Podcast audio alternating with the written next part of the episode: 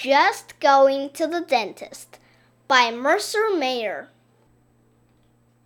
Mom took me to the dentist.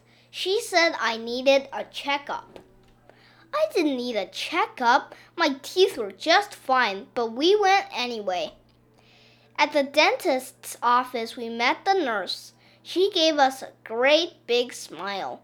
I think she was showing off her teeth. The dentist wasn't ready to see me so we sat in the waiting room. Other kids were there too. One of the bigger kids had wires all over her teeth.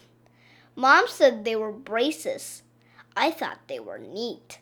I hoped I would get braces. We had to wait a long time, but there were toys to play with and books to read. When it was my turn, the nurse came to get me. I had to see the dentist all by myself, but I didn't mind too much. We went into a really weird room. It looked like a spaceship.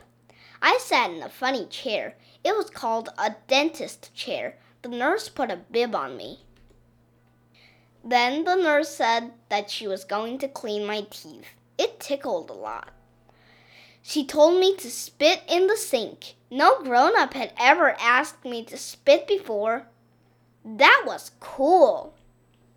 Next, she took pictures of my teeth. They were called x rays, just like Super Critter's, x ray vision. Then the dentist came in. He looked inside my mouth with a little mirror on a stick. The pictures of my teeth were ready.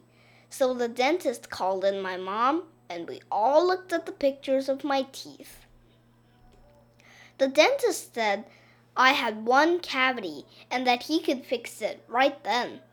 They put me back in the dentist chair. The dentist told me he was going to give me something so I won't feel anything.